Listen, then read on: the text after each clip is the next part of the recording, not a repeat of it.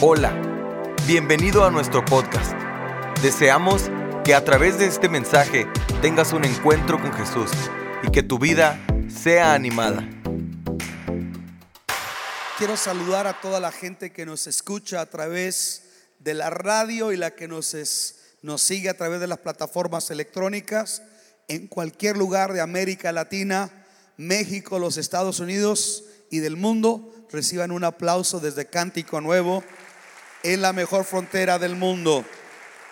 Ciudad Juárez, El Paso, Las Cruces, la frontera México-Estados Unidos. Esta mañana quiero compartir brevemente, quiero que se vayan temprano y quiero compartirles una palabra que tiene que ver con que si el Señor resucitó, entonces tiene que haber en nuestra vida un sentido diferente de ver la vida. Alguien diga amén. Yo quiero hablar acerca de algo que hemos titulado Esperanza para la vida. Diga conmigo, esperanza para la vida. Oremos.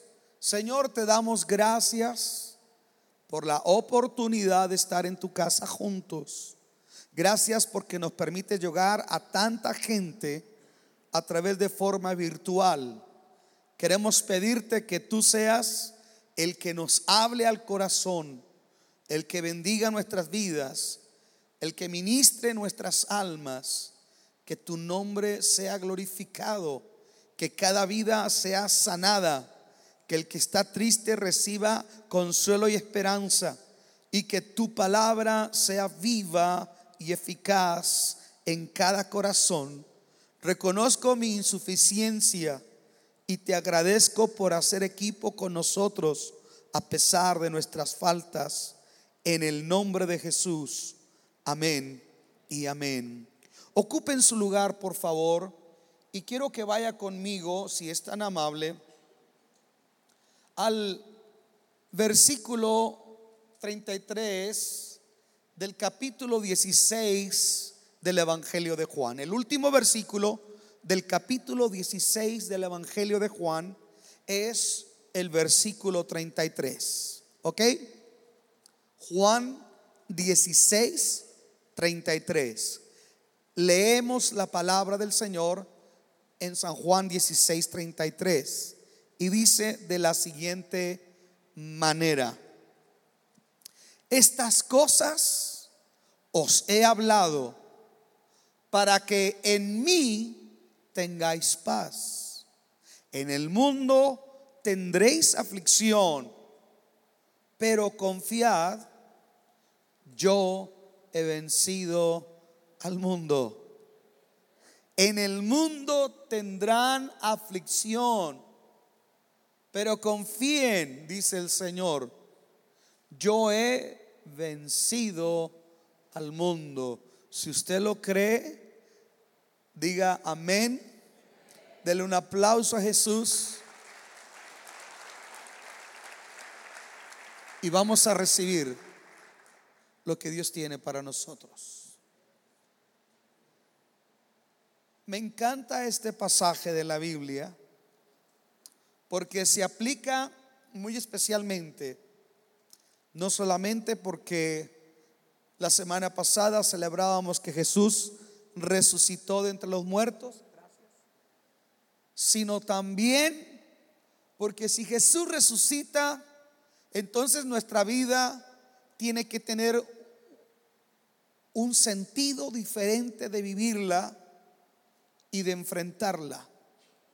Yo encuentro que Jesús dice estas palabras atendiendo y pensando en la realidad que sus discípulos iban a enfrentar y que nosotros también tenemos que enfrentar.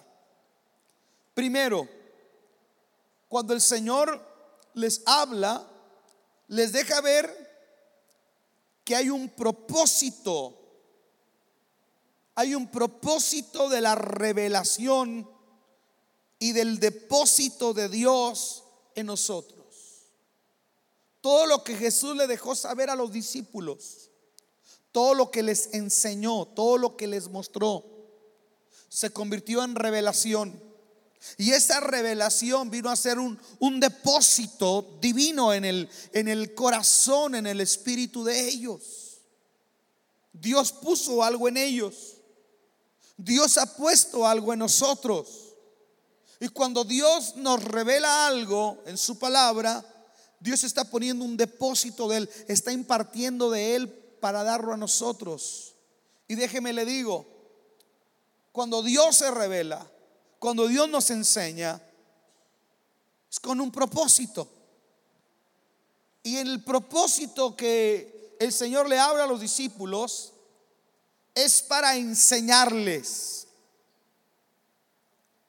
Es para enseñarles lo que ellos tenían que enfrentar. Quiero que lo vea conmigo, por favor, el capítulo 16, el versículo 1 en adelante de San Juan. San Juan 16 del versículo 1 al 4 les habla que ellos enfrentarían oposición y persecución. Estas cosas os he hablado, dice, para que no tengáis tropiezo. Os expulsarán de las sinagogas y aún viene la hora cuando cualquiera que os mate pensará que rinde servicio a Dios. Y harán esto porque no conocen al Padre ni a mí. Mas os he dicho estas cosas para que cuando yo para que cuando llegue la hora os acordéis de que ya os lo había dicho. O sea, Jesús está revelando lo que ellos van a enfrentar. Jesús está revelando lo que ellos inevitablemente no van a poder sortear. Van a enfrentar oposición y van a enfrentar persecución y la enfrentaron. Enfrentaron una oposición tan feroz, tan encarnizada, tan fuerte, que los primeros discípulos tuvieron que enfrentarse a varios grupos de poder, como los líderes del templo, los sacerdotes del templo en Jerusalén, al grupo de los fariseos, al partido de los fariseos, a los saduceos, y todos se, conjugaron, se hicieron equipo para dejarse ir en contra de los discípulos. Y les dijo, la primera señal es que de la sinagoga los van a sacar. Y no solamente tuvieron que enfrentar a, los líderes judíos, tuvieron que enfrentar al imperio romano. Porque eh, eh, a los primeros mártires que la Biblia nos enseña, mataron a Esteban en Jerusalén, lo apedrearon. Mataron a Santiago lo decapitaron, hicieron varias barbaridades, mataron a varios de los apóstoles, luego, luego al principio, y esto era para desanimar, pero Jesús les dijo, señores, ustedes van a enfrentar situaciones adversas por causa de mi nombre. Cuando esto les pase, no lo tomen como una cosa extraña, sino que también es parte de la vida piadosa. La Biblia dice que el que quiera vivir una vida piadosa, va a tener que enfrentar persecución y oposición. Escuche, ¿por qué nosotros pensamos que la iglesia tiene que ser aplaudida en el mundo? ¿Por qué nosotros esperamos que tengamos que ser reconocidos por la gente y aplaudidos? Eh, eh, eh, hoy las, las teologías modernas tratan de presentar una iglesia donde tiene que ser reconocida y aplaudida por el mundo. Eso está raro. A mí al contrario, Jesús me dijo que el mundo no nos iba a querer, el mundo nos iba a traer aflicción, el mundo iba a chocar su corriente de pensamiento contra la corriente piadosa de la iglesia. Si usted verdaderamente es cristiano, yo dije, si usted verdaderamente es cristiano, usted va a enfrentar oposición. Usted no va a esperar que le aplauden y van a decir, momento, va a entrar a, su puesto de trabajo el hermano fulano de tal. No, usted y yo vamos a enfrentar oposición. Usted y yo vamos a enfrentar adversidad, porque dice la palabra que en este mundo somos extranjeros y somos advenedizos. Este mundo no puede ser mi hogar. La filosofía de este mundo choca con la justicia de Dios. La filosofía de este mundo choca con la santidad de Dios. Los principios de Dios chocan totalmente con un sistema de un mundo que le ha dado la espalda a Dios. Por eso Jesús dice, el mundo los aborrecerá. Si el mundo no le aborrece, es porque a lo mejor usted es igual que el mundo. Escuche, pero somos llamados a ser como el salmón, ir en contra de la corriente. Escuche, ir en contra. Somos llamados a ser contraculturales. No somos llamados a vivir toda la cultura del mundo. No puedo meter toda la cultura del mundo. Soy llamado a ser contracultural. Hay cosas buenas del mundo que voy a aplaudir y que voy a celebrar. Pero hay otras cosas que van a chocar con los principios de Dios. Por ejemplo, la Biblia dice varón y hembra. Dios los creó al principio. Hizo a Adán y a Esteban. No, hizo a Adán y a Eva. No hizo Adam and Steve, hizo Adam and Eve, Adán y Eva. Alguien diga amén. Y este mundo hoy reclama derechos, pero escuche, ahí el mundo va a chocar con nosotros. Este mundo llama que hoy el feminismo dice que, que una mujer es la, es la, dueña de su cuerpo. Pues será muy dueña de su cuerpo, pero no es dueña de lo que hay en su vientre. En el vientre está otra vida. Escuche esto. Y el feminismo de hoy me dice que esa mujer tiene derechos en su cuerpo, pues ese feminismo choca con los principios de Dios. El machismo que subyuga a la mujer, que la maltrata, que la sobaja, choca con los principios de Dios, porque Dios me dice que tengo que amar a mi mujer como Cristo amó a la iglesia. Estamos aquí. Hay principios del mundo que van a chocar, sea machismo, sea feminismo, sea comunismo, incluso hasta el capitalismo a veces choca con los principios de Dios.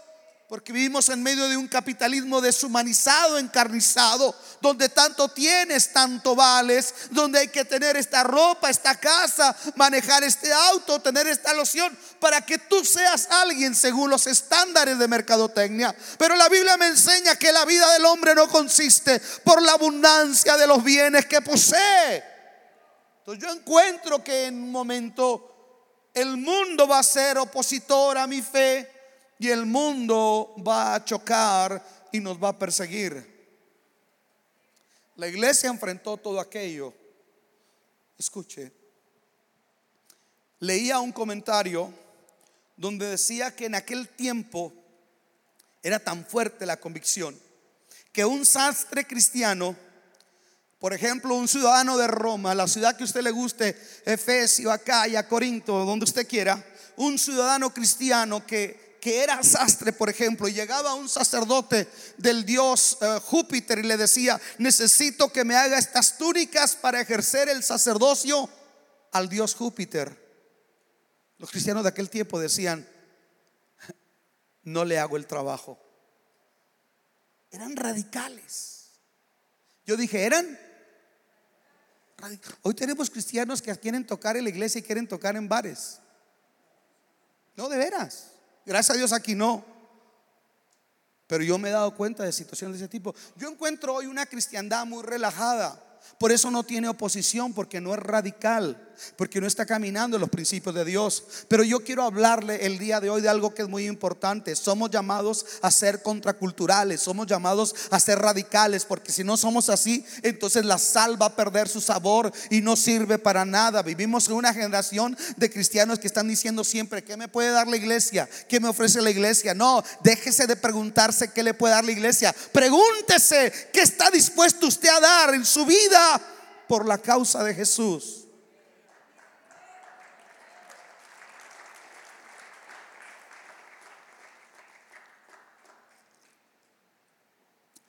Les ofrezco una disculpa de antemano porque no están prendidos los aires y deberían de estar prendidos. Próximo miércoles ya está todo listo. Pero de todos modos, para que vayan pensando si quieren seguir viviendo así, pueden ir a un lugar que puede estar más caliente que como está aquí ahorita. Pero Jesús les habla no solamente que iban a enfrentar oposición, sino también les habla de la obra del Espíritu Santo, que el Espíritu Santo iba a estar con ellos. Quiero que vea el versículo 7 al versículo 14 de ese capítulo 16. Dice, pero yo os digo la verdad, os conviene que yo me vaya porque si no me fuese, el consolador no vendría a vosotros, mas si me fuere, os lo enviaré. Y cuando venga, convencerá al mundo de pecado y de justicia y de juicio. De pecado por cuanto no creen en mí, y de justicia por cuanto yo voy al Padre y no me veréis más. Y de juicio por cuanto el príncipe de este mundo ha sido ya juzgado. El príncipe, príncipe de este mundo que dice, ya fue juzgado. Aún tengo muchas cosas que deciros pero ahora no las podéis sobrellevar. Pero cuando venga el Espíritu de verdad, Él os guiará a toda verdad, porque os hablará por su propia cuenta, no hablará por su propia cuenta, perdón, sino que hablará todo lo que oyere y hará saber todas las cosas que habrían de venir. Él me glorificará, porque tomará de lo mío y os lo hará saber. Todo lo que tiene el Padre es mío. Por eso dije, tomará de lo mío y os lo hará saber. Mire qué lindo es Jesús. Le dice, señores, van a enfrentar un cuadro de hostigamiento, de persecución, de intolerancia, van a enfrentarse a las autoridades del templo en Jerusalén, a los fariseos, al mismo imperio romano. Los envío como ovejas en medio de lobos. Sean prudentes como serpientes y sean mansos como palomas. Pero también les dice, no los voy a dejar huérfanos, no van a ir solos. Es más, necesito irme porque si no me voy, no va a venir alguien que ustedes necesitan y Él es el que va a llevar la iglesia a otro nivel. Escuche esto. Lo que lleva a la iglesia a otro nivel es el mover y la obra del Espíritu Santo. ¿Quién lleva a la iglesia a otro nivel?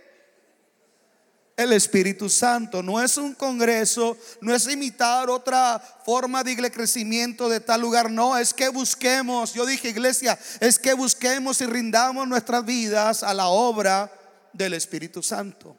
Lo primero que Jesús les dice, Él va a ser un consolador, Él los va a confortar. Si algo sabía que iban a necesitar los discípulos era que el Espíritu Santo los confortara y les diera fortaleza. Escuche, el Espíritu Santo ha venido para confortarte, para darte fortaleza y para renovarte.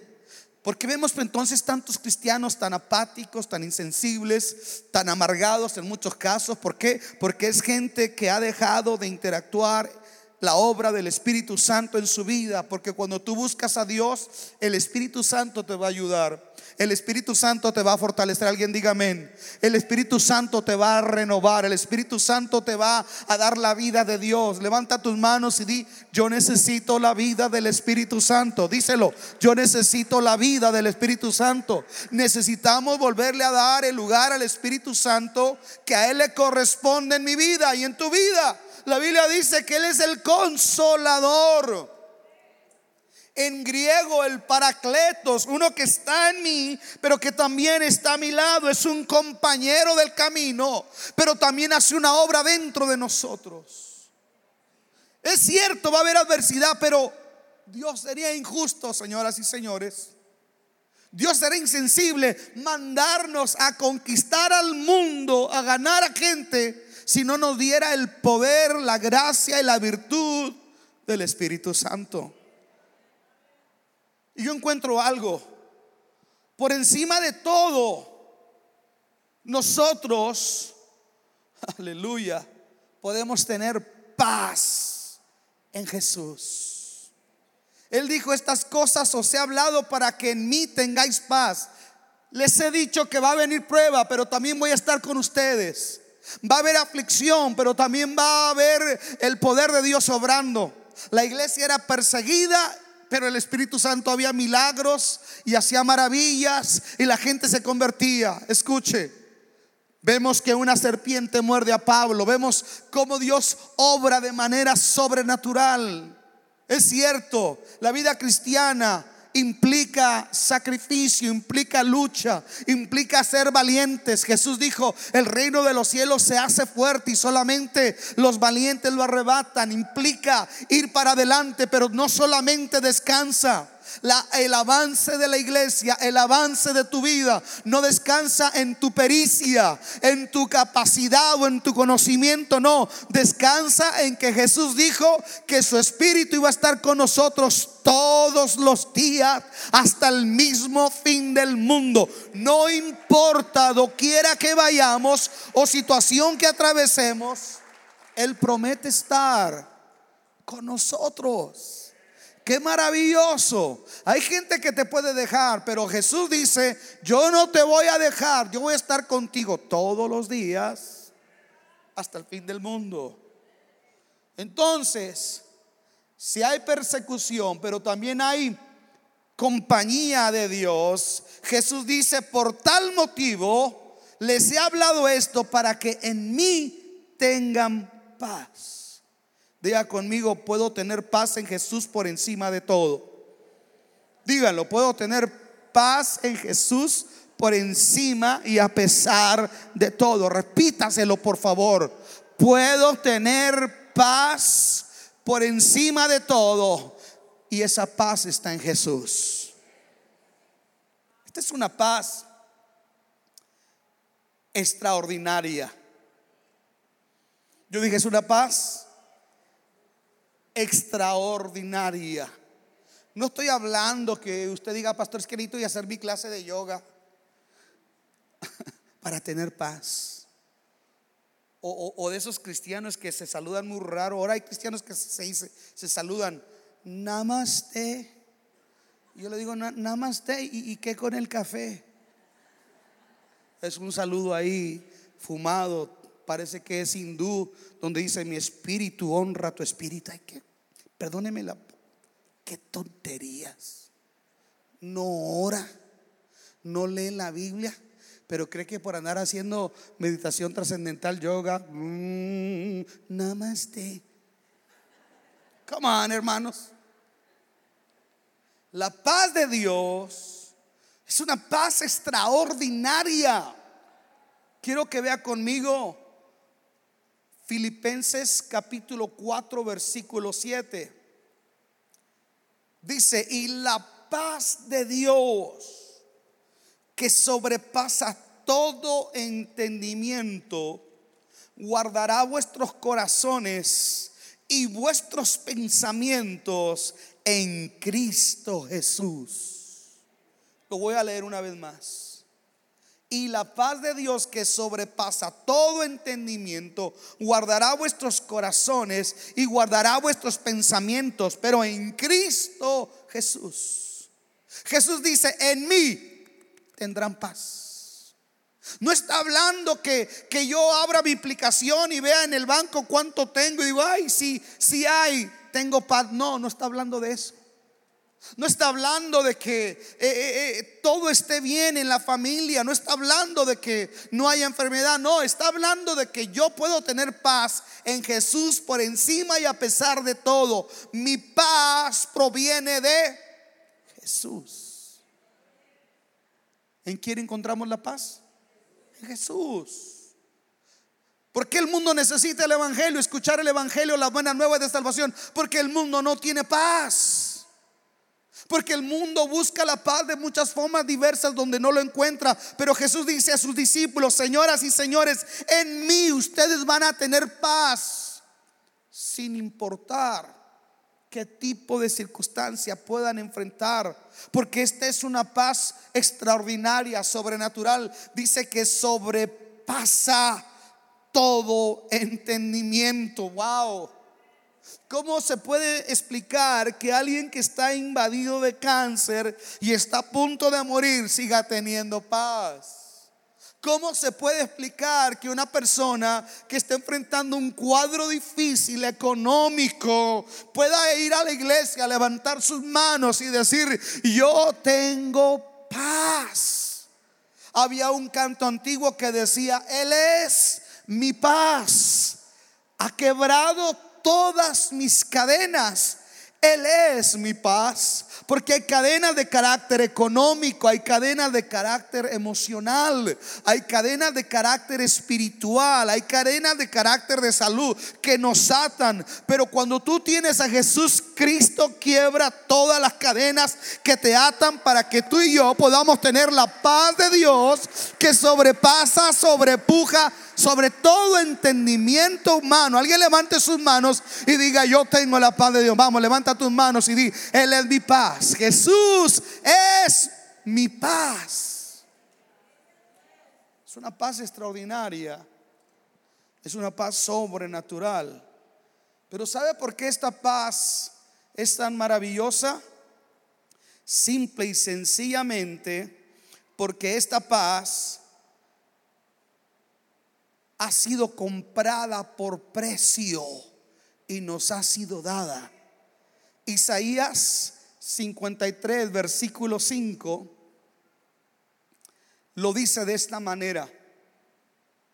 Mas el herido, hablando de Jesús, el profeta Isaías vio a Jesús en la cruz 600 años antes y dijo, mas el herido fue por nuestras rebeliones molido por nuestros pecados. El castigo de nuestra paz fue sobre él. Y por su llaga fuimos nosotros curados. Alguien padeció para que yo tenga paz. Se lo pongo en estos términos. En nuestra nación democrática, donde uno de nuestros principales principios como nación en la libertad, honramos, reconocemos y celebramos la vida de todos aquellos en Memorial Day que han dado su vida para darnos a los americanos, ciudadanos o residentes, darnos el privilegio de vivir en una nación de libertad libertad de culto, libertad de congregación, libertad de expresión. Tenemos tantas libertades y esas libertades fueron compradas con precio de sangre por los héroes que han dado en su vida en todas las batallas que ha tenido esta gran nación. Yo hoy quiero darle un aplauso a todos los que han servido o los que sirven en cualquier área de servicio de gobierno militar. Gracias. Porque ustedes son quien consolida nuestra libertad. Alguien diga amén. En este país se puede expresar la gente. A veces se abusa, se abusa hasta de la libertad porque a veces ofenden. Yo veo, escucha, a mí a veces se me hace tan feo como caricaturizan o, hacen sátira de personajes de, renombre en el país. Se me hace feo. Y a veces sale un hombre hablando muy feo como si fuera el presidente y digo, fíjese lo que le voy a decir, eh, yo no creo que la libertad necesariamente sea para eso. Porque alguien se puede mofar también de Jesús. ¿Estamos aquí? A veces hacemos mal uso de eso, pero al fin alguien pagó el precio para que tuviéramos libertad, hablando en términos humanos, como ciudadanos de este mundo. Pero en términos espirituales, hay quien puede tener libertad de este mundo como ciudadano, pero no tiene la paz. Porque al igual que se pagó un precio por los héroes de guerra de los Estados Unidos para que tuviéramos libertad, hubo un héroe de guerra que venció en la cruz del Calvario y se levantó de entre los muertos para darnos paz a nosotros. Y él dijo, como cantaba ahorita Abraham, por cuanto yo vivo, ustedes también vivirán. Porque vive Él, puedo vivir el mañana y puedo tener paz. Porque mi vida, mis, pensamientos, mis proyectos, mis virtudes y defectos, todo cuanto soy, descansa sobre la bendita persona de Cristo Jesús. Él es mi paz. Alguien dele un aplauso. El precio, dice Jesús. El precio de nuestra paz fue sobre Él. Él pagó el precio. Yo hago una pregunta, ¿cuántos tienen esa paz de Dios? Levante su mano. ¿Cuántos tienen la paz de No hay nada más lindo que la paz de Dios. Usted pues si yo tengo religión y no, dijo alguien, mm", porque salíamos a tocar puertas no me quite mi religión, ya que hay gente que pone letreros que dice, aquí no nos hable del Evangelio, todos estamos endemoniados. No me quite mi religión. Dije yo, ¿para qué la quiero? Yo qué quiero su religión. Lo que usted necesita es a Cristo. Lo que usted necesita es paz. El precio de nuestra paz fue sobre Él. Wow. Y esa paz hoy Él no la imparte. Jesús dijo, la paz os dejo y mi paz les doy. Y no es como la que el mundo o la religión les pueda dar. La paz que Cristo nos da es a prueba toda circunstancia. Yo dije, esa prueba de toda circunstancia. Viene a mi mente un momento cuando uno de mis hijos se me iba a morir en mis brazos con un atragantamiento y, no reaccionaba y toda la gente me gritaba, haga esto, haga lo otro. Yo estaba en un, en un semáforo, me bajé del carro y se me estaba atragantando y muriendo. Y cuando no sabía qué hacer y todo el mundo gritaba, de repente vino una paz de Dios. Y cuando viene la paz de Dios, Dios te va a encaminar y te va a guiar. Me subí con el, con el niño al carro y me fui al primer hospital. Un domingo en la mañana, rumbo a la iglesia me pasó eso, fíjese. Y cuando llego al hospital me dicen ahí, oiga, el jueves murió un señor de lo mismo que usted trajo a su hijo. Imagínense qué tremendo.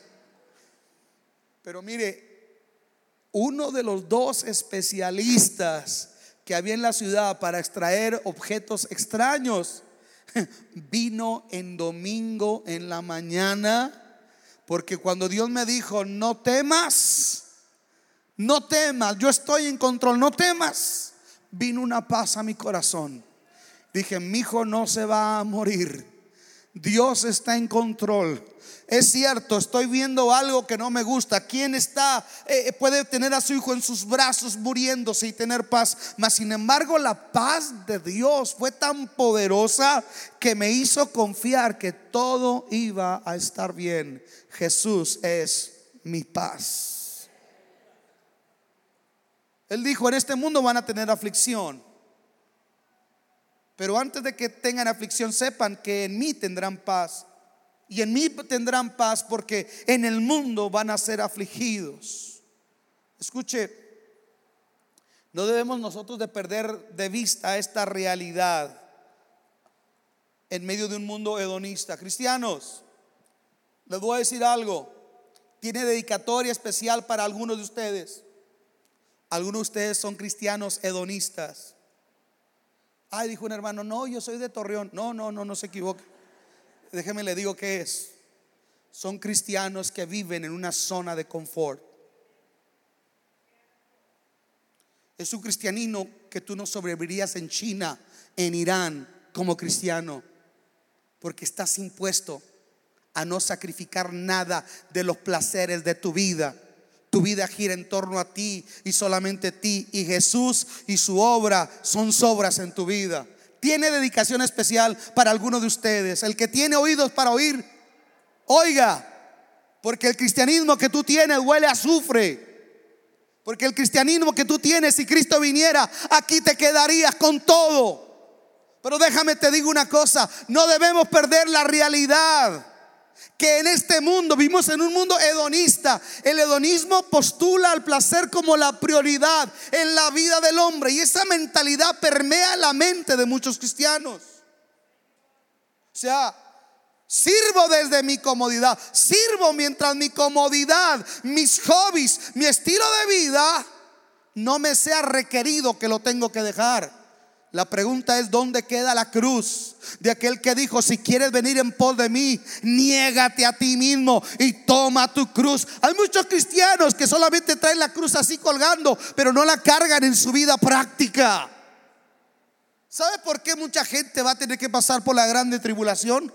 Porque cuando tuvieron la oportunidad, amaron más a este mundo y los placeres de este mundo que a Dios. Por eso Jesús es claro, señores, en este mundo van a tener aflicción. Yo sé que esto choca con la teología triunfalista o sensacionalista o antropocéntrica que se predica en muchos púlpitos, incluso de esta ciudad. Pero I don't care. Yo no estoy aquí para hablarte lo que está de moda. Yo estoy aquí para hablarte lo que dice la palabra de Dios. Y en este mundo vas a tener aflicción si verdaderamente eres cristiano. Si eres un wichihuache mundano, tibio, no vas a tener problemas. Vas a seguir en tu zona de confort. Te vas a parar en la iglesia cada vez que te sientas que puedes decir. Pero déjame te digo una cosa, el reino de los cielos se hace fuerte y Dios está buscando gente valiente, gente que tome la cruz, gente que levante el nombre del Señor. ¿Cómo es posible? que el grupo ISIS, que los musulmanes, que los mormones, que los testigos de Jehová tengan mayor pasión y compromiso que muchos de nosotros no hay aflicción. ¿Cómo va a haber aflicción? Si fuera de estas cuatro paredes es otro mundano. ¿Cómo va a haber aflicción? ¿Cómo vamos a esperar que gente como esa diezme ofrende? Se ofende. Pero no se ofende ni a pagar para ir a ver a los ángeles azules. O no se ofende ni a parar para pagar aquello y, para gastar su dinero en lo que no aproveche. Pero para Dios, Dios no es una prioridad. Por eso llegará el momento en que en este mundo vas a tener la aflicción que ahorita has sorteado, pero va a ser aflicción como nunca se vio desde antes de la fundación del mundo. Y esa va a ser en the Great Tribulation, la gran tribulación. Así es que, sobre dicho no hay engaño, le dijo Jesús. Yo ya se los he dicho. Alguien diga, el pastor está predicando. Yo sé que están acostumbrados a que eh, le gusta más el cuento, ramba cachamba, te decreto, te declaro, te va a sacar la lotería. Sí, Juan, si así no vienes, ahora con la lotería. Nos gusta el mitote, nos, perdóneme, nos gusta el mitote, los cuentos chinos que nos decreten o que nos digan, tú eres un campeón, hurra, hurra. Será burra, burra. Siguiente punto, porque esto se está poniendo sabroso. Mire, mientras nuestros cuerpos no sean glorificados, en este mundo vamos a tener aflicción. Pablo decía, mire lo que decía Pablo, yo preferiría que no se casaran para que se evitara la aflicción de la carne. Eso decía el apóstol Pablo. Yo le hago una pregunta, ¿el matrimonio implica aflicción? El mío no, nomás el suyo. El matrimonio implica aflicción porque implica diferentes temperamentos, diferentes caracteres. A veces es ella, a veces soy yo. Hello. La crianza de los hijos, los hijos que nacen, los hijos que se enferman, que te desvelas, que después se revelan y ya se creen que es la trompa del tren y se lo saben todo problemas de carácter económico, problemas en el trabajo, problemas sociales. En el mundo voy a tener aflicción, pero yo tengo que tener este pensamiento, es cómo voy a enfrentar yo la aflicción del mundo. ¿Seré un fatalista? ¿Seré un fatalista? ¿O seré un optimista demasiado que niega la realidad? Yo tengo que enfrentar la realidad de una manera bíblica, con un pensamiento bíblico. Es cierto, está feo, es cierto. Vivimos una situación decadente, moral, etcétera, etcétera. Pero déjeme le digo, Cristo no está diciendo, ay, no. No, Cristo está triunfante en su trono. Alguien diga amén. Y yo veo a ese Cristo triunfante en su trono y yo digo, por cuanto Él vive, yo también voy a vivir. Venga lo que venga, se levante quien se levante. La Biblia dice que con Cristo somos más que vencedores y vamos de poder en poder y de victoria en victoria. Alguien tiene que celebrar eso. Dios Dios en tu vida es una mentalidad diferente para enfrentar la vida. Quiero terminar con esto, por favor. Somos llamados por encima y a pesar de todas las cosas a confiar en el Señor. Escuche. Jesús dijo estas cosas os he hablado para que en mí tengáis paz. En el mundo tendréis aflicciones, pero confiad. Pero confiad. Escuche. La palabra no temáis aparece en la Biblia 365 veces. Una para cada día del año. Por eso Jesús dijo, cada día tiene su propio afán. Y si ahorita estás en medio del afán, el Señor te dice, confiad, tranquilo. Y a veces es difícil confiar. Yo dije, a veces es difícil confiar. Jairo, el principal de la sinagoga, va y le dice al Señor, Señor, mi hija está enferma, pero sé que si tú pones tu mano sobre ella, ella sanará. Jesús se dispone a ir a la casa de Jairo. Y mientras van de camino, usted conoce la historia. ¿Quién llega? La mujer del flujo de sangre entre la multitud toca las vestiduras del Señor. El Señor dice, ¿quién me ha tocado? ¿Quién me ha tocado? Porque virtud ha salido de mí. La mujer temblando dice, yo sé que yo fui quien te toqué y estoy sana. Y ahí se, se va tiempo, tiempo precioso para la necesidad de Jairo, porque su hija está en agonía. Y cuando termina Jesús ahí, aparentemente Jesús, aparentemente Jesús se tarda en llegar donde se le requirió primeramente. Pero Jesús está en control. Y cuando Jesús va llegando a la casa de Jairo, oye que están llorando y, endechando. Y entonces salen y le dicen a Jairo, Jairo, malas noticias. Ya no molestes más al maestro. Fíjese qué tremendo, ¿eh? Ya no molestes más al maestro, tu hija ha muerto. En otras palabras, es como cuando alguien le pide a usted un favor y usted no lo hace y después le dice, gracias, ya arreglé el problema. ¿Está entendiendo? Eso le están diciendo a Jesús. No te mortifiques, ya no te mortifiques a venir. Le están diciendo, a la hora que te esperábamos no llegaste. No molestes más al maestro. Tu hija muerto, Jairo. ¿Qué puede hacer él ya si ya está muerta? Lo hubieras traído a la hora que tenía que estar aquí. Ese es el problema de nosotros. María, Marta, las hermanas de Lázaro. Si hubieras estado aquí, Señor, ¿qué? Mi hermano no habría muerto. Más sin embargo, aunque todo parece perdido, Jesús nomás voltea a Jairo y le dice, Jairo, no temas, cree solamente, no temas, confía, hey, confía. Yo sé lo que estás pasando, te dice el Señor. Yo conozco tus hijos, tu esposo, cuánto hay en el banco, cuánto se debe, el diagnóstico de la enfermedad. Yo conozco tu situación en la casa, en el trabajo. Yo lo conozco y Jesús te dice, confía, confíen, tranquilos. Si Él cuida de las aves, si las aves, las aves no siembran y no cosechan, y Dios les da de comer, y ni una sola de ellas cae a tierra si el Padre no lo permite. Vean los lirios del campo, que ni Salomón se vistió como ellos, dice Jesús. ¿Qué no hará por nosotros, oh hombres de poca fe? Confíen, tranquilo. Dios está en control esta mañana. Yo no sé quién está enfrentando un cuadro difícil en tu vida, pero yo te digo esta mañana, confía, levanta tus manos y di, yo confío en el Señor. Vamos, alguien puede levantar sus manos y decir, yo, yo, confío en el Señor. Hay cosas que yo no puedo cambiar. Hay cosas que me superan, pero voy a decidir confiar en el Señor. Confiar. Y ahí es donde la fe nos hace actuar diferentes. La fe nos hace ver las cosas que no son como si fueran. La fe nos hace creer que Dios es fiel a sus promesas y lo que Él ha prometido, Él lo va a cumplir. Alguien diga amén. Él no es hombre para mentir. Lo que Él ha dicho, Él lo cumple. Por eso yo puedo confiar. Escuche, escuche esto. Usted no confía en mí. Yo soy un mísero humano igual que usted.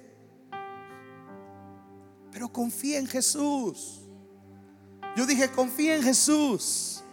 Ponga toda su confianza en Él. Le dice la Biblia que los que miraron a Él fueron alumbrados y sus rostros no fueron avergonzados. El salmista decía, aquellos confían en carros, aquellos otros en caballos, pero nosotros en el nombre de Jehová de los ejércitos haremos proezas. Alguien tiene que levantar sus manos y decir, Dios va a honrar mi fe en su nombre.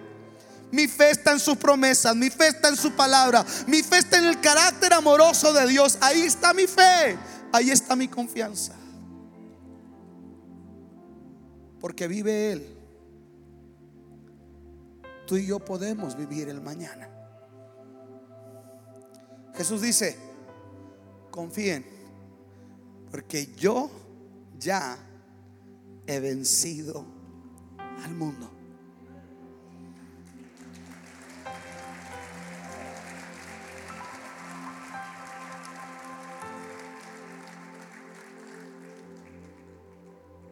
Ahí es cuando usted llega a esa tumba vacía. Y dice, wow, ¿cómo no voy a confiar? Si Él venció al mundo, venció la muerte, venció la enfermedad. Y ahorita está sentado a la diestra del Padre. Intercede por nosotros. Y aunque ustedes no lo crean, esta mañana Él dijo, mis redimidos me van a alabar en cántico nuevo. Alguien alabe el nombre de Jesús. Alguien tiene una alabanza para Jesús. Alguien tiene un aleluya, un agradecimiento, un gloria a Dios. Alguien tiene que decir, Señor, escucha. La península de Corea es separado por un pequeño mar. Está Corea del Sur y enseguida está Japón.